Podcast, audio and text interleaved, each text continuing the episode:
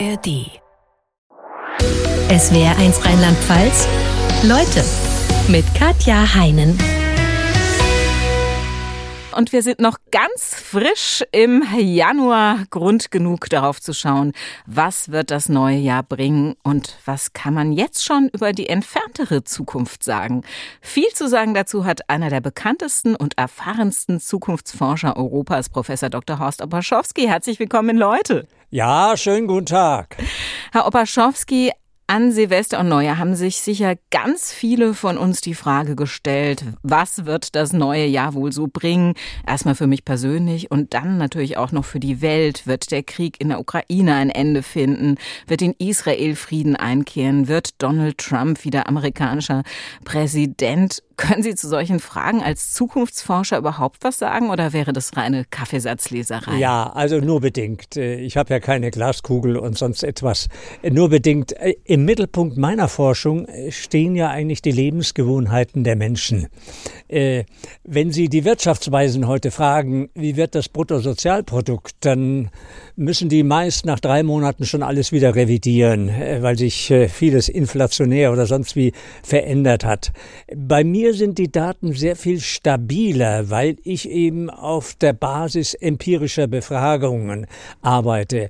Und die Lebensgewohnheiten der Menschen sind wie ein, sage ich immer, wie ein Korsett aus Eisen. Das ist nur schwer zu sprengen und die Menschen behalten ihre Gewohnheiten bei, wenn sich etwas ändert. Und das ist ja dann äh, sozusagen die Besonderheit der Zukunftsforschung. Dann ändert es sich mit einer neuen Generation, insbesondere einer jungen Generation. Also eine alte, ganz alte Generation muss erstmal von der Bühne des Lebens abtreten, bevor dann wirklich neue Werte und neue Verhaltensweisen an den Tag kommen. Aber ist es so, ich meine, wenn wir auf 2023 schauen, zum Beispiel mit ChatGPT, da sagen ja viele, das ist eine absolute Revolution mit der künstlichen Intelligenz. Das wird unsere Gesellschaft unglaublich verändern. Und da muss man ja nicht auf die neue Generation warten, sondern das erlebt die aktuelle Generation ja durchaus mit. Naja, äh, also ich habe ja solche technologischen Revolutionen massenhaft miterlebt im Rahmen meines äh, Forscherlebens. Und eigentlich ändert sich alles nur unmerklich. Also ob Sie nun äh, ein Handy haben oder nicht ein Handy haben, äh, äh, irgendwann gewöhnen Sie sich einfach dran und dann ist das Leben eben so. Und bei, bei KI bin ich eben auch nicht so skeptisch. Ich sage, KI wird den Menschen nie ersetzen. Nie. Äh, KI kann vielleicht mal eine Doublette, eine Kopie von äh, Van Gogh oder irgendetwas produzieren. Aber es ist dann eben nur eine Kopie. Jetzt haben Sie gesagt, Sie gucken ja in keine Kristallkugel, mhm. sondern Ihre Instrumente sind Befragungen. Und Sie sagen auch, die sind sehr zuverlässig. Aber ist es nicht so, wenn ich meinetwegen auf der Straße befragt werde, dass ich dann im Zweifel eine Antwort gebe, von denen ich denke, da komme ich vielleicht ein bisschen besser weg. Also Beispiel jetzt, äh, äh, wenn ich gefragt würde, sollte man mehr für Klimaschutz tun, würde ich immer sagen, ja, bin ich ja. absolut dafür. Aber die Frage ist natürlich, wäre ich konkret dazu bereit, auf Flugreisen zu verzichten? Aber das ist genau der springende Punkt, äh, äh, gerade mit dem Thema Umweltschutz. Da habe ich so meine Probleme, weil ich das eigentlich seit den 70er Jahren, also seit dem Club of Rome und seit seinen Bericht über die Grenzen des Wachstums immer wieder erlebe, wenn es den Menschen wirtschaftlich schlecht geht, dann sinkt auch das Interesse an Klimafragen. Und äh, äh, das erleben wir äh, ein ständiges Auf und Ab. Mal ist es hochgefragt. Und natürlich, wenn ich die Menschen frage, und so ist es auch gewesen, was sind die größten Probleme der Zukunft, dann nennen die sofort den Klimawandel. Was denn anderes? Aber in dem Moment, wo sie, wie Sie gerade andeuteten, wo sie nach den Konsequenzen im eigenen Verhalten, im eigenen Leben fragen, dann folgt der große Rückzug und man will eigentlich so weiterleben wie bisher. Jetzt lassen Sie uns mal ähm, auf Veränderungen schauen, auf das noch junge Jahr 2024. Sie machen seit, ja, ich glaube, über 20 Jahren mhm. inzwischen mit dem Ipsos-Institut ja. eine repräsentative Studie zur Befindlichkeit der Deutschen. Wie viele Leute befragen Sie da? Also äh, meine Befragungen finden, sage ich mal, zwischen 1000 und 8000 statt. Wobei, und das muss ich dazu sagen, 1000 genauso repräsentativ ist wie 8000. Und der Unterschied äh, der größeren Zahl der Befragten, der ist also unmerklich bei ein bis zwei Prozentpunkten. Also ein durchaus überraschendes Ergebnis Ihrer aktuellen Umfrage mhm. zum Jahreswechsel war, dass die Zahl der Optimisten in Deutschland gestiegen ist. Fast die Hälfte sieht dem kommenden Jahr mit großer Zuversicht entgegen. Ich muss gestehen, ich hätte in Anbetracht der ganzen Krisen, die wir aktuell haben, das Gegenteil erwartet. Haben Sie da irgendeine Erklärung dafür? Ja, ich beobachte das ja schon seit längerem, diese Diskrepanz. Wissen Sie, Frau Hein, wenn ich Sie fragen würde, äh, wie geht es Ihnen persönlich, äh, da würden Sie sagen, auch ganz gut. Ja, und wie sehen Sie die gesellschaftliche Entwicklung? Um Gottes Willen fragen Sie mich nicht danach oder so. Das heißt, in diesen unsicheren Zeiten praktizieren die Menschen sozusagen eine individuelle, eine eigene Krisenstrategien. Ja, sie entwickeln ein ambivalentes Lebensgefühl zwischen öffentlich bekundeter Unzufriedenheit, das hören wir ja jeden Tag, wie die Menschen sagen, im Fernsehen, wie schlecht die Lage ist und dann dem persönlichen Optimismus. Also äh, Sie können dabei sehr wohl zwischen allgemeiner gesellschaftlicher Krisenstimmung und ganz persönlichem Wohlergehen unterscheiden. Das heißt, und, das heißt, die Leute sind optimistisch in Bezug auf ihr persönliches ja, Leben, genau unabhängig so von den gesellschaftlichen Rahmenbedingungen, wo sich ja. die Wirtschaft hin entwickelt und genau. so weiter. Ist dieser Optimismus eher in der älteren oder der jüngeren Generation verbreitet? Eigentlich bei allen, also diese individuelle Krisenstrategie der Menschen, ja, jetzt auch in den Jahren 22, 23, 24, ist vergleichbar so ein, einem Rückzug in ein Schneckenhaus. Ja, ich will nichts mehr hören, nichts mehr sehen. Selbst unser Bundespräsident hat ja seine Weihnachtsansprache äh, mit den Worten begonnen, ich kann keine Nachrichten mehr hören, weil es alles zu negativ ist und ich muss sozusagen diese Probleme zwischendurch auch mal verdrängen können, um für mich zur Ruhe zu kommen und um das Ganze besser ertragen zu können. Also wie so eine Wagenburg der eigenen vier Wände schließt man sich ein und äh, ja, und wird dadurch eben geschützt, wenn auch nur vermeintlich. Was sind denn die Hauptängste der Deutschen aktuell?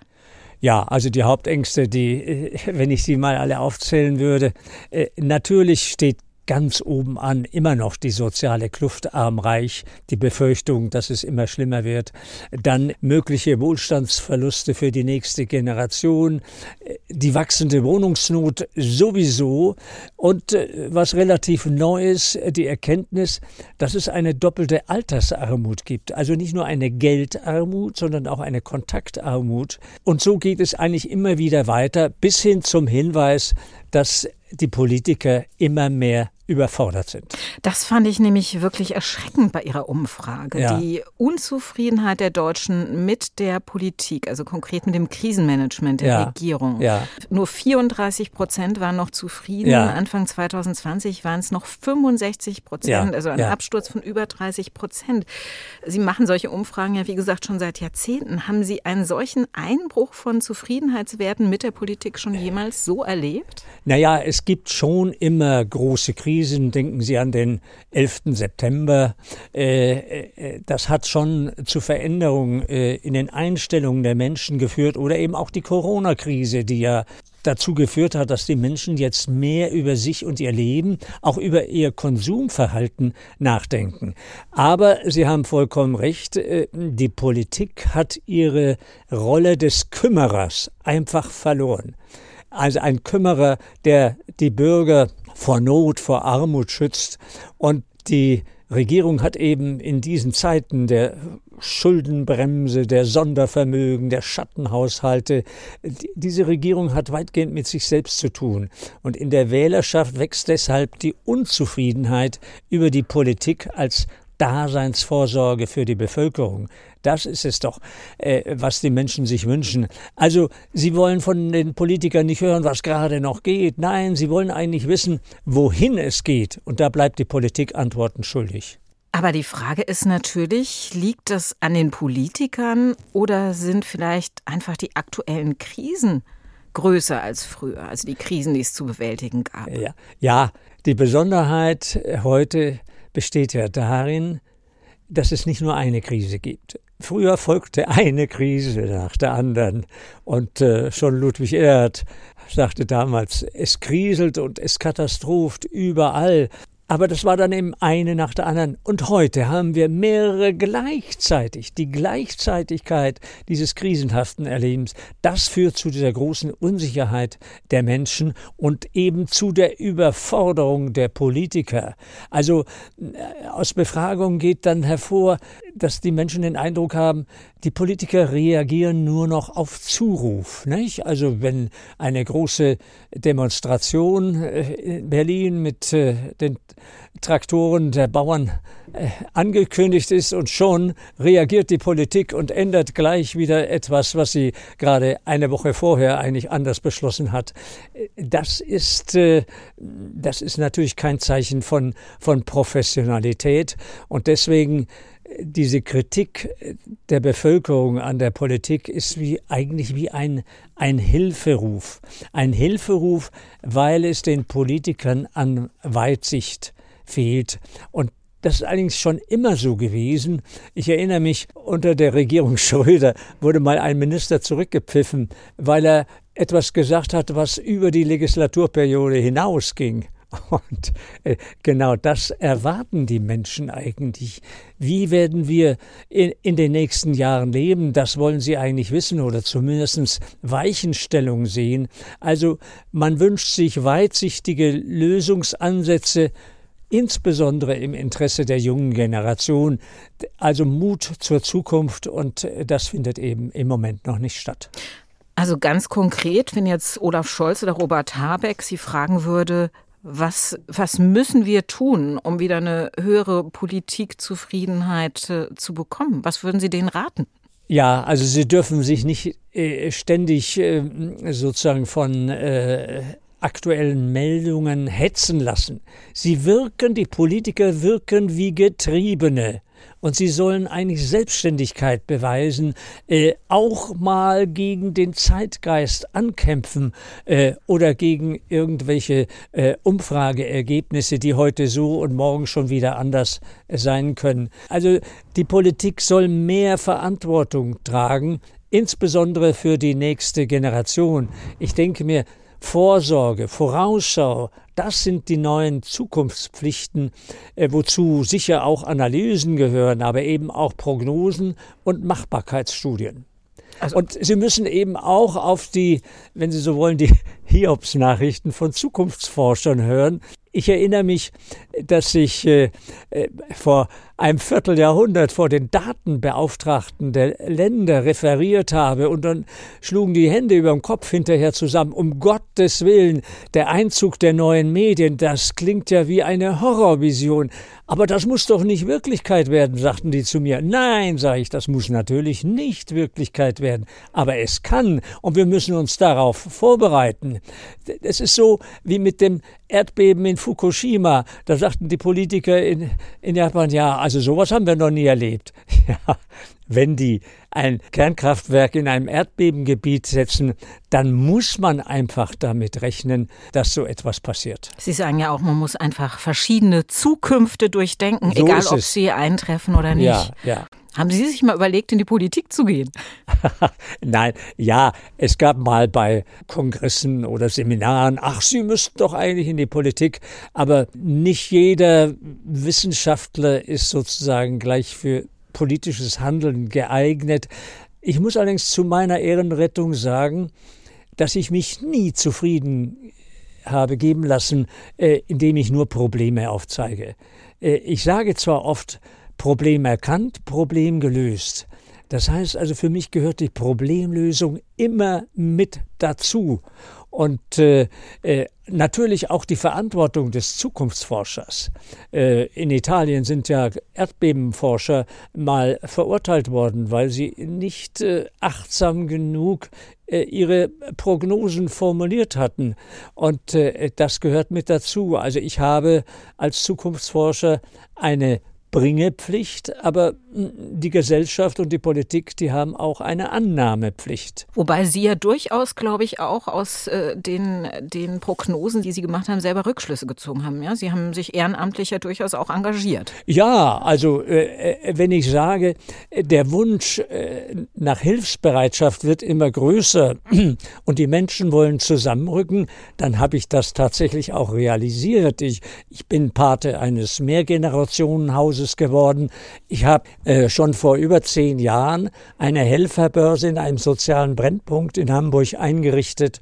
Und diese Helferbörse war gerichtet an Schüler und Schülerinnen, die dann einmal in der Woche äh, für soziale Dienste sich äh, zur Verfügung stellten, äh, mit äh, mit älteren Ausfahrten machten, sie in, in Altersheimen und Pflegeheimen besuchten und so weiter. Und am Ende des Schuljahrs habe ich den dann gemeinsam äh, mit der Lehrerschaft und der Schulleitung ein Zertifikat ausgehändigt. Ich finde, solche Leistungen müssen auch honoriert werden, nicht in Geld. Und dieses Zertifikat, da waren die ganz stolz drauf. Damit haben sie sich dann bei der nächsten auszubildenden Stelle beworben oder für den Job und so weiter. Und ich glaube, in der Richtung müssten wir viel mehr tun, damit äh, freiwillige Leistungen auch entsprechend anerkannt werden. Sie beschäftigen sich ja sowieso auch mit den Werten, die den Deutschen wichtig sind.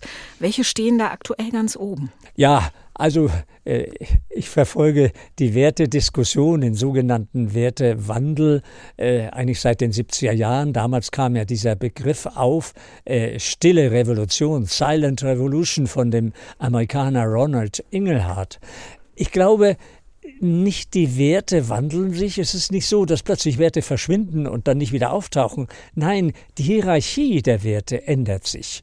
Also es gab mal eine Zeit, da standen eben die Pflichtwerte ganz oben an, Gehorsam, Disziplin äh, und Pflichtgefühl. Und dann kamen in der nach 68er Zeit die Selbstentfaltungswerte, mehr Spontanität, mehr Lebensfreude, mehr Kontaktfähigkeit. Jetzt, und das wäre die Antwort äh, äh auf das Jahr 2024, Jetzt im Zeitalter sozusagen äh, der ständigen, ja, auch Fake News und so weiter, ist die Suche nach, äh, nach Wahrheit, steht, die steht ganz oben an. Also Ehrlichkeit, und Verlässlichkeit sind im Moment die Werte Nummer eins und zwei, die von den Menschen gesucht werden. Und Sie wissen ja im Zeitalter des Trumpismus, also die Angst, dass Trump wieder kommt und äh, Wahrheiten als Unwahrheiten herauskristallisiert und erfindet, dieses Zeitalter wird uns noch zu schaffen machen und wir werden eben neu über Wahrheiten nachdenken müssen. Aber vielleicht ist das auch eine Chance für eine neue moralische Generation, die junge Generation, die ja zunehmend, ich nenne sie manchmal auch 3V-Generation, die ja zunehmend Werte wie Vertrauen, Verantwortung, Verlässlichkeit in den Mittelpunkt stellt. Also nur Spontanität, das ist wirklich out. Und Familie. Familie ist äh, ein Wert, von dem Sie sagen, der wird immer wichtiger. Das ist die Wagenburg des 21. Jahrhunderts. Richtig. Ist es durch Corona gekommen, diese Rückbesinnung auf äh, Familie, oder war das vorher schon eine Tendenz? Nein, also Familie steht eigentlich immer oben, ganz oben an. Aber natürlich in Krisensituationen stellt man plötzlich fest, welchen Wert die Familie hat. Damit meine ich nicht nur die Kernfamilie sozusagen, Eltern, Kinder. Es gibt auch einen neuen Begriff sozusagen, mein Freundeskreis ist wie eine zweite Familie. Familie heißt also sich gegenseitig stützen und unterstützen und da sein, wenn man sie braucht. Und das bewährt sich insbesondere eben in diesen Krisenzeiten, die überhaupt nicht mehr aufhören. Mein Eindruck ist, dass seit Corona auch ähm, die Großelterngeneration wieder ganz neu an Bedeutung ähm, gewonnen hat. Können Sie das bestätigen? Ja, weil sie aufeinander angewiesen sind. Ich meine, denken Sie an andere Länder. Es gab damals äh, zur Finanzkrise äh, Griechenland Und trotzdem haben die Griechen, obwohl der Lebensstandard gesunken ist, sie haben das alles gut überlebt. Was haben die gemacht? Die haben sich zu ihren Eltern und Großeltern zurückgezogen und die haben zusammengehalten und haben eben die Defizite des Einkommens auf diese Weise ausgeglichen. Ich glaube auch, dass es äh, in Zukunft äh, eine, äh, ja, eine neue Lebensgemeinschaft von Großeltern und Enkeln gibt. Und wenn Sie sich heute manchmal umschauen, auch in Urlaubszeiten, dann sieht man oft Großeltern mit Enkeln äh, verreisen. Und ich glaube, äh, das, das ist auch wichtig. Und im Übrigen habe ich ja am Anfang gesagt, die Kontaktangst ist eine neue Angst äh, im Sinne von einer neuen Epidemie der Einsamkeit. Die Bundesregierung hat ja vor ein paar Tagen gerade eine Strategie gegen Einsamkeit entwickelt. Äh, in England gibt es ein Einsamkeitsministerium. Also es ist ein Geben und Nehmen die die Großelterngeneration gibt, gerne, manchmal auch und oft, immer öfter vielleicht auch finanzielle Zuschüsse an die junge Generation, die darauf angewiesen ist. Aber die junge Generation ist ebenso bereit, mit Gefälligkeiten zur Verfügung zu stehen. Also ich habe hab gerade äh, vor ein paar Tagen, als mein Geburtstag war, mit den ganzen Enkeln zusammengesessen. Und das ist äh, eine richtige Freude, äh, wie die mit, mit mit uns, meiner Frau und mir kommunizieren mit strahlenden Augen und was sie für Pläne haben. Also ich glaube, davon profitieren letztlich alle und damit eben auch beide Generationen. Und man muss natürlich auch sagen, äh, dass durch den Arbeitskräftemangel eine gute Betreuung von Kindern in der Kita oft gar nicht mehr wirklich gewährleistet ist und dass viele Eltern auch ihre eigenen Eltern, also sprich die Großelterngeneration, einfach brauchen. Ne? Ja, ja, ja. Also das Wort brauchen ist, ist schon angebracht. Äh, wir sind aufeinander angewiesen und äh, Hilfsbereitschaft ist zwar toll, wenn sie so spontan entsteht, aber ich glaube, wir werden, wir werden in Zukunft wirklich zu einer, einer Gesellschaft der Helfer, mitunter auch auf kalkulierter Basis. Damit meine ich, ich gebe dir, damit auch du mir etwas gibst. Also dieses Geben und Nehmen gehört einfach zusammen. Und äh, das ist auch der Grund, warum viele Ältere äh, Kontakte suchen, damit sie eben äh, am Ende nicht allein sind. Lassen Sie uns mal auf äh, Ihr Buch zu sprechen kommen, mhm. Ihr aktuelles Besser Leben statt mehr haben. Da ist ja schon im Titel drin, äh, was die Hauptaussage ist. Woran machen Sie das ganz konkret fest, dass materielle Güter für Menschen zunehmend unwichtiger werden? Also ich bringe es mal in ein, ein, ein Bild. Äh, Wachstum ist schön, sagte der Luftballon und platzte. Das heißt also, dieses Denken, äh, Wachstum ohne Grenzen, das ist eigentlich schon äh, Jahre und Jahrzehnte alt, aber wird immer virulenter. Äh, und statt Wohlstand für alle, Ludwig Erhard müsste umdefiniert werden, müsste es heute eigentlich heißen Wohlergehen für alle. Und äh, in dem Wohlergehen, Sie haben die Familie schon äh, genannt, äh, ich spreche ja immer von den vier F, Familie, Freunde, Freiheit, Frieden, das ist das, was man braucht und das, was, äh, was zählt. Und so der Gedanke, mein Haus, mein Auto, mein Boot, äh, nein, das allein ist es nicht mehr, ist äh, genug ist einfach genug und die Wende zum weniger ist da und die mehr vom immer mehr, die, die stimmt einfach so nicht mehr. Und die Menschen spüren es auch. Und ich habe ja selbst in den Befragungen festgestellt, dass aufgrund der Corona-Krise die Menschen sagen, ich habe mehr über mich nachgedacht und ich bin in meinen Konsumwünschen bescheidener geworden. Und äh, ich erinnere mich, als ich diese Frage formulierte, hatte meine Frau gesagt, da fehlt doch noch etwas irgendwie. Ja, was denn? Ja, der Zusatz, ich vermisse nichts. Und genau das hat sich herausgestellt. Äh, man gibt weniger Geld aus und stellt plötzlich fest, es geht auch so. Ja, ich vermisse überhaupt nichts. Also das klingt jetzt in meinen Ohren sehr idealistisch, muss ich sagen, ja. weil ich durchaus auch Menschen erlebe, die unglaublich große Zukunftsängste haben, also auch, und dazu gehören eben auch materielle Ängste, auch bei der hohen Inflationsrate, bei ähm, äh, niedrigen Renten, die einfach Angst haben, in die Armut abzurutschen, also zum Beispiel in die Altersarmut. Ja, also äh, diese, diese Sorge ist groß, die Angst vor Altersarmut, genauso wie die Angst, äh, im Alter zum Pflegefall zu werden. Das ist fast der Super-GAU noch bei, bei den Menschen. Aber natürlich hat diese Dauerkrisenzeit, die die man jetzt so nennen muss, die hat natürlich auch ihre Wirkungen. Und wenn ich den Zahlen glauben kann, sagen ungefähr die Hälfte der Menschen in Deutschland sagen, dass sie sich Sorgen um ihre materielle Situation machen. Wenn Sie so wollen, äh, sind das 51 Prozent. Das heißt also, diese Gruppe ist mehrheitsfähig und deswegen muss natürlich das Materielle nach wie vor stimmen, aber es muss nicht ins Unendliche gesteigert werden.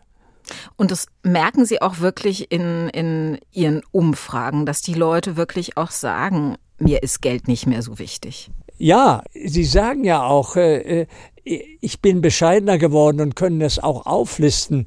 Ich erinnere mich, es gab in der nach 68er Zeit eine Modewelle, die neue deutsche Bescheidenheit. Und dann war ich in Wiesbaden in einem Restaurant und dann stand das tatsächlich auf der, auf der Menükarte, neue deutsche Bescheidenheit. Und was war es? Es war ein Salatblatt, darunter war der Kaviar versteckt. Also das war eine Verballhornung dessen, was ich heute Bescheidenheit nenne und äh, einfach mit weniger auch zufrieden sein können und trotzdem gut leben können. Und Ihre, Ihre Umfragen geben her, dass die Leute ja das so sehen als Lebensmodell tatsächlich. Sie müssen ja auch daran denken, wir entwickeln uns zu einer Gesellschaft des langen Lebens. Dann fragt man sich, na, soll das alles gewesen sein? Spätestens zur Mitte des Lebens äh, erleben viele ihre erste Existenzkrise und, und sagen, wie soll es eigentlich weitergehen und wovon soll ich leben und was bleibt eigentlich von mir übrig, wenn ich nicht mehr da bin und so weiter. Da stellen sich zunehmend äh, Sinnfragen und es ist, es ist schon ein Unterschied, ob Sie wie vor 100 Jahren äh, sozusagen äh, teilweise kaum das Erwachsenenalter erleben oder ob sie wie jetzt im Jahr 2024 jetzt, wo in diesem Augenblick jeder zweite und jedes zweite Neugeborene in 100 Jahren noch am Leben ist, dann heißt das, dass sie sozusagen ein Leben gestalten müssen in Eigenregie. Und das ist nicht nur eine materielle Frage, sondern äh, da muss der soziale Part auch stimmen. Dazu passt ja, dass eines ihrer Themen die Abschaffung der Altersgrenze zum Renteneintritt ja. ist. Ja, liegt ja nah, wenn wir alle sehr viel ja. älter werden, 100 Jahre. Mhm. Dann ist äh, ja 67 vielleicht zu früh, um in Rente zu gehen. Glauben Sie, dass das in absehbarer Zukunft kommt, so eine Art Flexi-Rente? Wissen Sie, wann ich zum ersten Mal diesen Begriff Flexi-Rente verwendet habe, als ich mit der Zukunftsforschung begann, nämlich 1974 in der Zeitschrift Das Parlament an die Adresse der Politiker gerichtet und habe gesagt, es müsste doch möglich sein, dass die Menschen selbst entscheiden, ob sie früher aufhören, dann würden sie vielleicht Abschläge bei der Rente bekommen, oder ob sie auf freiwilliger Basis länger arbeiten.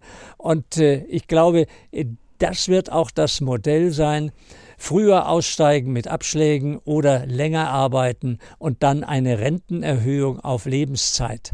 Wenn Sie länger leben, werden Sie auch länger arbeiten müssen oder wollen. Das ist auch die Meinung der Mehrheit der Bevölkerung. Aber wenn wir zum Beispiel auf Frankreich schauen, was es da im letzten Jahr für Proteste ja. gab, als äh, das Renteneintrittsalter von 62 auf 64 nur erhöht werden ja. sollte, ja, sieht es ja nicht die, so aus, als wäre eine Bevölkerung wirklich dazu bereit. Ne? Die, die Franzosen sind natürlich sozusagen auch ein eigenes Volk und es ist schon erstaunlich, äh, wie da die Demonstrationsbereitschaft ist. Und äh, vielleicht sind wir zu preußisch. Sie sehen ja auch, wenn ich 1974 so eine Flexirente vortrage und jetzt haben wir 2024, äh, wie lange etwas braucht, bis so ein Modell dann Wir Wirklichkeit wird. Und es wird, glaube ich, wirklich höchste Zeit. Was ist Ihr Tipp? Wie lange wird es noch dauern, bis es das gibt, bis das äh, Renteneintrittsalter nur noch freiwillig ist? Ja, also Sie sehen ja auch, es ist Bewegung äh, äh, bei den Gewerkschaften. Plötzlich redet man wieder von äh, vier Tage Woche, von 38 oder 35 Stunden Woche. Ich dachte, das wäre ein Modell, das längst out ist und es, es kommt wieder. Also wir werden einfach in Zukunft verschiedene Arbeits- und Lebensmodelle praktizieren. Da gehört auch der Einzug von Home Homeoffice. Äh, Leute werden jetzt nicht nur zu Hause sitzen, aber vielleicht äh, solche flexiblen Modelle, vier Tage im Betrieb und ein Tag äh, Homeoffice, das ist durchaus realistisch. Das gibt es ja auch schon. Das ja. Wird, ja, wird ja stark praktiziert. Auf der anderen Seite gibt es natürlich viele Firmen, die ihre Leute jetzt verstärkt zurückholen, weil sie merken, wir brauchen auch ein Zusammengehörigkeitsgefühl ja, in der Firma. Ja, aber da sind die Firmen hin und her gerissen. Ne? Natürlich wollen sie sie gerne zurückholen, dann haben sie sozusagen auch mehr unter Kontrolle. Andererseits, Sie sehen doch, worunter leiden die, die Firmen unter Personalmangel, per äh, Fachkräftemangel. Das heißt, sie müssen etwas bieten. Also früher haben wir uns äh, um Jobs beworben. In Zukunft werden sich die Betriebe um Mitarbeiter bewerben. Und sie müssen dann attraktive Angebote machen. Und das kann eben heißen, auch jetzt vor dem Hintergrund der zu, zum Glück zunehmenden Erwerbstätigkeit von Frauen, äh, äh, dass man da flexible Lebensmodelle einführen muss. Wir haben schon Fachkräftemangel, der wird in den nächsten Jahren noch dramatischer werden. Da gibt es, glaube ich, nichts äh, dran zu rütteln. Auf der anderen Seite denken wir auch immer, die künstliche Intelligenz wird ja so eingesetzt werden, dass viele Stellen auch wegfallen. Was ist in Ihren Augen die, die größere, äh, das größere Problem? Der Mangel, auf den wir zustellen, der Fachkräftemangel oder halt wirklich ein Wegfall von Arbeitsplätzen, von also qualifizierten den, Arbeitsplätzen? Den auch? Wegfall von Arbeitskräften, den kann ich mir so nicht vorstellen. Der wird ständig verkündet und er findet nicht statt. Ich glaube, KI wird kein Jobkiller sein. Also die Erfahrung zeigt, je mehr Technologien sich ausbreiten, umso größer wird der Bedarf insbesondere im Servicebereich. Sie können ja nicht nur Geräte einführen, Sie müssen die Geräte auch warten, Sie müssen äh, damit umgehen können. Und äh, insofern äh, wird es wahrscheinlich ein ausgeglichenes Modell geben und Work-Life-Balance wird nicht nur irgendeine Zauberformel sein, sondern man wird damit wirklich auch ernst machen und KI wird den Einzug halten ins Arbeitsleben, aber die Technologien werden uns nicht arbeitslos machen. Das hat man ja schon vor 10, 20, 40 Jahren gesagt, sozusagen die, die Fabrik ohne Menschen und so weiter. Und das hat in dem Sinne eigentlich nicht stattgefunden. Wenn wir über Flexi-Rente sprechen, sind Sie natürlich das beste Beispiel. Sie sind gerade 83 geworden, ja. arbeiten immer noch, obwohl Sie das finanziell sicherlich nicht mehr müssten. Was motiviert Sie denn mit Ihren Forschung immer weiterzumachen? Naja, also irgendwie habe ich doch eine innere Verpflichtung in mir, Informationen weiterzugeben, und zwar Informationen, die auch wirklich ankommen. Ich ärgere mich ja immer, wenn, äh, äh wenn ich äh, Informationen herausgebe und eigentlich immer nur die Negativmeldungen Zugkraft haben. Und wenn ich dann äh, positive Beispiele nenne, dann ach wie langweilig, äh, dann wird das beiseite geräumt. Also äh, ich will, ich will ja nicht nur Probleme finden helfen, sondern ich will sie äh, Probleme auch lösen helfen. Und das ist mein Ansatz. Und Zukunftsforschung ist ja immerhin noch ein relativ neues Gebiet und äh, ich kann mir durchaus vorstellen, dass vielleicht in zehn Jahren äh, Zukunftsforschung nicht nur an der FU in Berlin, sondern an vielen anderen Universitäten auch ein Teil der Studienplätze ausmacht und auch viele Unternehmen daran interessiert sind, Fachkräfte zu finden, die so etwas wie strategische strategische Planung beherrschen und die Basis dafür ist eben die Zukunftsforschung. Sie haben das vor 50 Jahren, muss man jetzt sagen, in Deutschland mit begründet. Hatten Sie da irgendwelche Vorbilder? Äh, ja, äh, positiv wie negativ. Ich, glaube, eins meiner ersten Bücher war damals von Alvin Toffler, den Amerikaner. Äh, der hat ein Buch rausgebracht, Der Zukunftsschock, und das war ein Bestseller. Und weil er gedacht hat, das läuft weiter so, hat er ein zweites Buch rausgebracht, das hieß Die Zukunftschance und das wollte keiner lesen.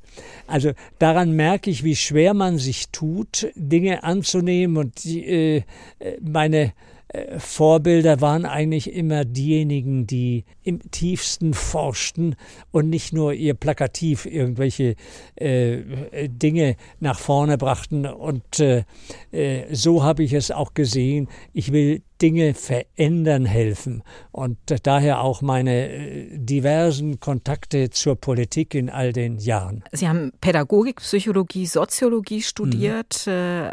sind letztlich über die Tourismusforschung zur Zukunftsforschung gekommen, weil Sie geguckt haben, wie verändert sich der Tourismus, wie wird er sich verändern und haben ähm, dann äh, ja 1973 im Auftrag der Bundesregierung, das war damals noch unter Willy Brandt, eine freizeitpolitische Konzeption erarbeitet für die Bevölkerung der Bundesrepublik. Wie kommen wir zu so einem Auftrag? Im Grunde haben wir eine vergleichbare Situation jetzt wieder. Nicht? Damals sprachen auch die Gewerkschaften schon von einer 35-Stunden-Woche.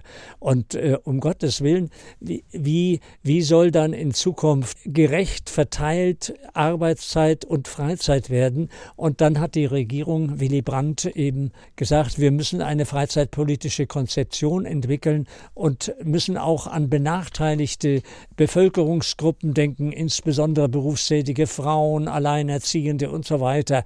Und äh, so äh, kam es dazu, dass ich eben diese freizeitpolitische Konzeption entwickelte unter Brand. Aber wie gesagt, es ging ja letztlich weiter. Äh, bei Kohl war ich öfter Referent vor den Redenschreibern oder ich war Gutachter, als Schäuble noch Kanzleramtsminister war.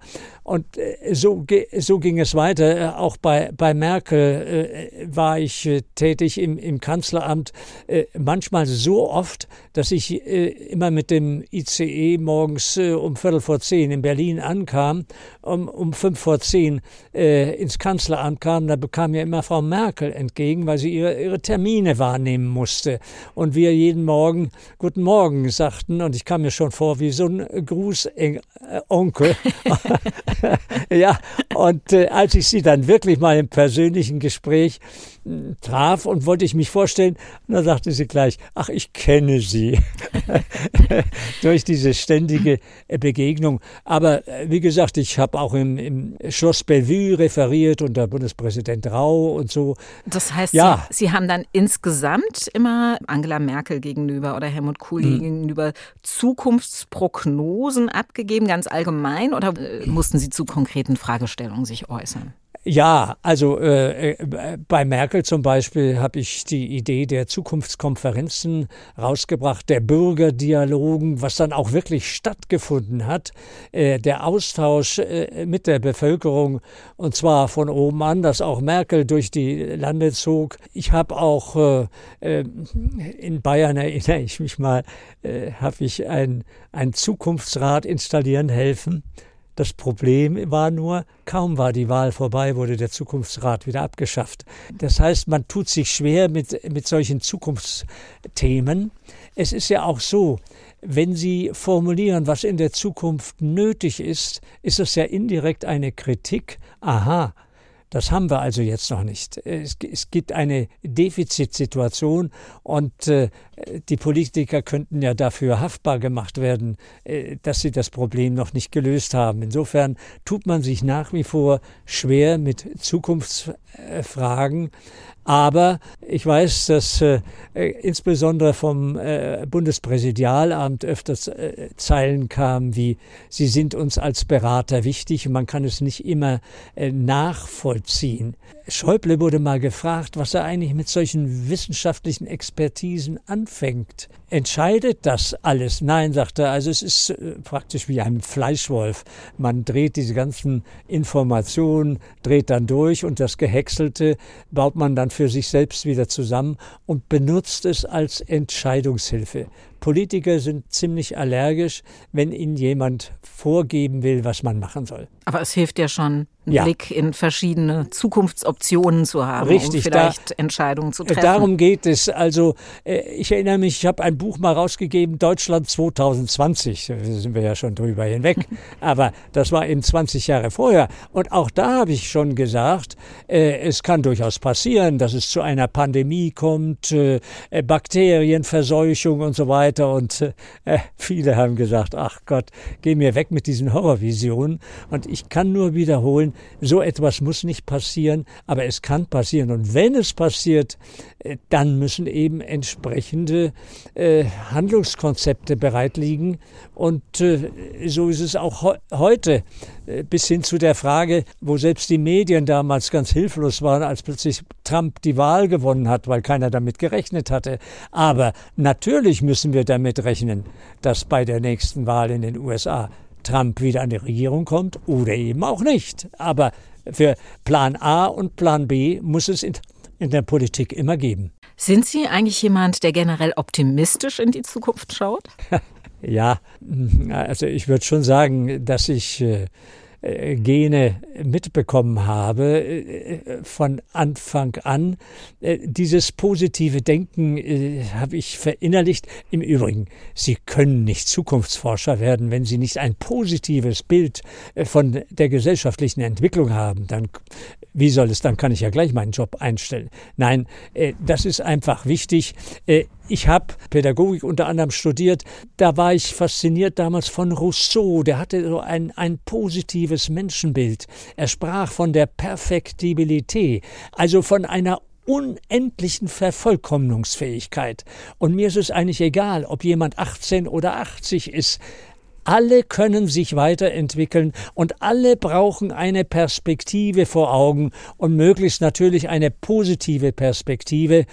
Gut, äh, ich erinnere mich, als ich äh, mich mal beworben hatte für eine Professur für Sozialpädagogik, da wurde ich nicht an die erste Stelle gesetzt, sondern an die zweite. Und dann, nachdem das Verfahren beendet war, habe ich mal nachgefragt, sagen Sie mal, warum haben Sie mich nur an die zweite Stelle gesetzt? Ich war ja jung, dynamisch und so weiter. Das, die Frage konnte ich mir ja erlauben. Ja, haben die gesagt, Sie haben eine Vorlesung gehalten, die war viel zu optimistisch. Sag ich, das kann aber doch nicht sein. Ich habe 45 Minuten lang nur über Probleme geredet. Ja, antwortete der Professor, Sie haben aber alle Probleme gelöst. Und das, das war nicht, nicht vorgesehen. Also die, äh, diese, diese Art von, von Optimismus, wobei Sie wissen, äh, dass ich nicht sozusagen äh, positiv aufgewachsen bin. Nein, wollte ich gerade sagen, weil ich meine, letztlich, äh, Sie sind ja Professor für Erziehungswissenschaft gewesen. Mhm. Sie sind Heimkind. Ihre Mutter ist äh, mit Ihnen und Ihrem Bruder 1941 aus Oberschlesien äh, geflohen und hat sie dann hier im Westen in Kinderheim abgegeben. Ja, ja. Da, waren, da waren sie vier und sie hatten wirklich alles andere als eine schöne Kindheit. Wie, wie erklären Sie sich, dass Sie trotzdem einfach so positiv sind und ihren eigenen Weg gegangen sind. Ist wahrscheinlich gegen jede erziehungswissenschaftliche ja, ja. Äh, äh, vollkommen, Prognose. Vollkommen richtig, weil ich mich ja damals auch mit Sozialisationsforschung beschäftigt habe und wie weit die Umstände einen prägen.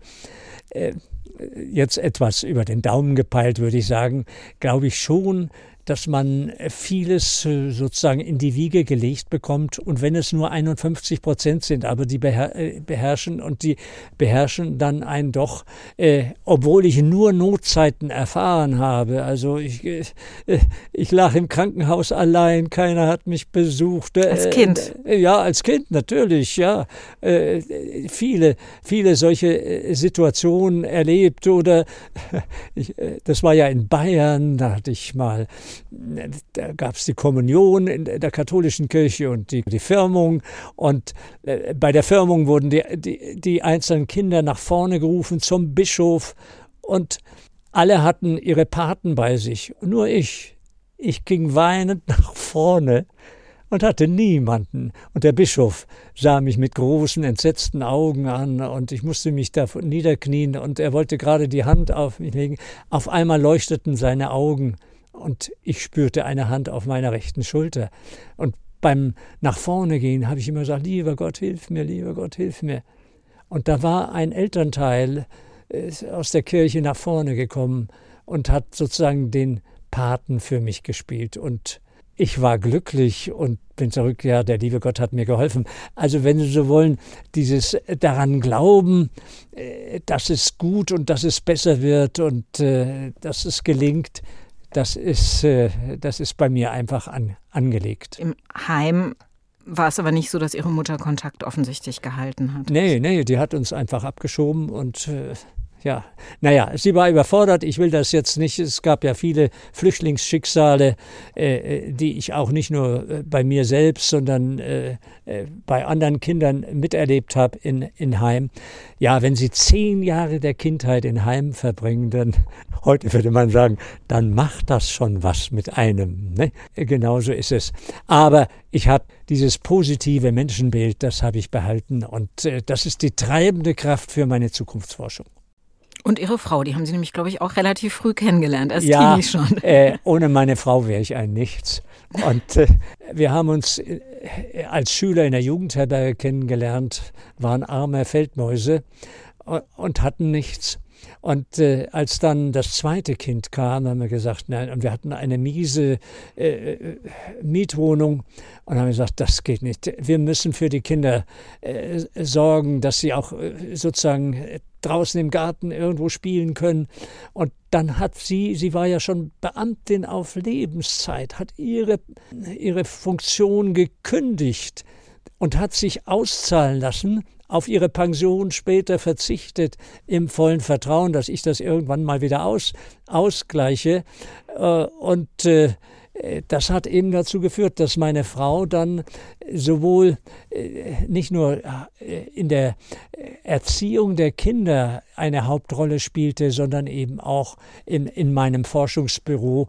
Und in meinen Büchern steht manchmal ein, ein Satz so sinngemäß, mit Elke, mit meiner Frau, begann meine eigene Zukunft. Also das ist, äh, ja, und wenn man so lange zusammenlebt, ist das natürlich auch ein, ein Glück. Ne? Als Jugendlicher, als Schüler in der Jugendherberge kennengelernt und dann noch heute zusammen und äh, das ist einfach traumhaft. Dann haben ja. Sie quasi beide die Zukunftsforschung in Deutschland zusammen ja. etabliert. Ja, ja, weil sie, weil sie immer wieder Fragen stellt, wenn ich etwas formuliere. Und in dem Moment, wo sie eine Frage stellt, weiß ich, ich habe etwas schlecht und unverständlich formuliert und sie bringt mich dann sozusagen auf die Spur.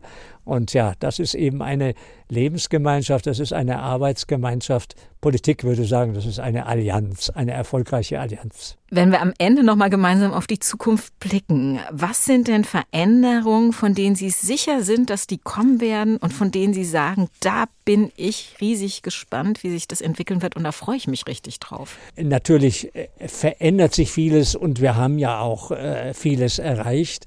Äh, mein Anliegen ist aber weniger jetzt äh, sozusagen euphorisch vorauszusagen, äh, was alles äh, auf uns zukommt, äh, sondern eher dafür zu sorgen, dass die nächste Generation entsprechend darauf vorbereitet wird. Und äh, ich stelle in meinen Untersuchungen immer wieder fest, dass zum Beispiel die Bindungsfähigkeit der jungen Generation nachlässt. Und äh, ich habe ja selbst äh, zehn Gebote für das 21. Jahrhundert mal formuliert und, und äh, und sage immer wieder, versuche dauerhafte Bindungen einzugehen, äh, ein Leben lang und auch Eltern müssten darauf äh, äh, sorgen, dass das ist. Sie müssen ja bedenken, wir leben dann in einer Gesellschaft des langen Lebens. Und darauf freue ich mich eigentlich. Freue ich mich, dass man so lange leben und äh, sozusagen dann vielleicht auch Urgroßeltern bei der Einschulung von, von Enkeln in der Schule mit dabei sein können. Das hat es so ja noch nie gegeben. Also das sind ja auch soziale Fortschritte, die, die sollten wir die sollten wir nutzen und uns darauf freuen können. Ihr Tipp zum Ende, was sollten wir unseren Kindern denn mit auf den Weg geben, um sie zukunftsfähig zu machen? Also, ich habe vorhin von der Hilfsbereitschaft äh, gesprochen. die wichtig ist, äh, für andere da sein. Das erscheint mir ungeheuer wichtig und äh, versuch auch äh, nicht äh, ständig äh, im sozialen Netz dich aufzuhalten, sondern versuche Freunde und Nachbarn als soziale Konvois zu gewinnen, die dich ein Leben lang begleiten können. Herr Opaschowski, ich danke Ihnen ganz herzlich für das Gespräch. Am Ende gibt es immer noch ein kleines Geschenk für unseren Gast als Dankeschön, dass er Zeit für Leute hatte. Ich habe für Sie ein, wie ich finde, sehr schönes Buch gefunden mit einem Titel, von dem ich dachte, der passt zu einem Zukunftsforscher. Da bin ich gespannt. Was kommt, was geht, was bleibt, heißt es. Und da haben sich verschiedene kluge Zeitgenossen Gedanken über die wichtigsten Fragen ja. unserer Zeit gemacht.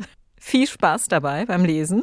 Da sage ich Dankeschön und es wird mir helfen, weiter über die Zukunft nachzudenken. Ihnen alles Gute. Ja, Ihnen auch. SWR1 Rheinland-Pfalz. Leute, jede Woche neu. Auf swr1.de, in der SWR1 App und überall, wo es Podcasts gibt.